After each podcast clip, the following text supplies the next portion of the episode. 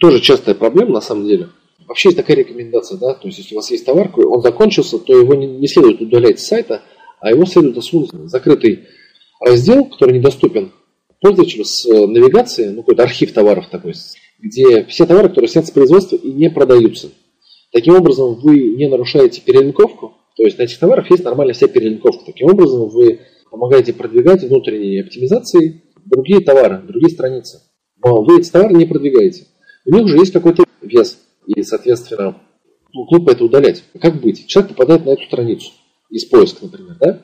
Что пишем? Товар больше не производится. И часто просто товара нет в продаже, и все как бы. Мы уперлись и все. То есть мы уходим с этого сайта, и мы потеряны для. Мы не совершим конверсию. Правильным здесь методом будет со всех точек зрения рекомендовать похожие товары, аналогичные. То есть я об этом выше говорил, но это опять же относится сюда. Еще раз повторю, это не будет лишним. То есть сколько бы эти вещи ни говори, они все равно не внедряются. Я надеюсь, что вы внедрите хотя бы какую-то часть, это вам принесет результат. Я, собственно, для этого провожу это мероприятие. Мне нравится, когда люди получают результат. Мне приятно приносить людям пользу. Я надеюсь, что вы ее получите.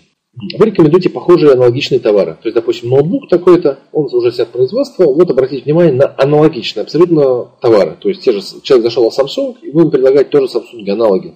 Тоже хорошо работает и для SEO, и для, а, на конверсию.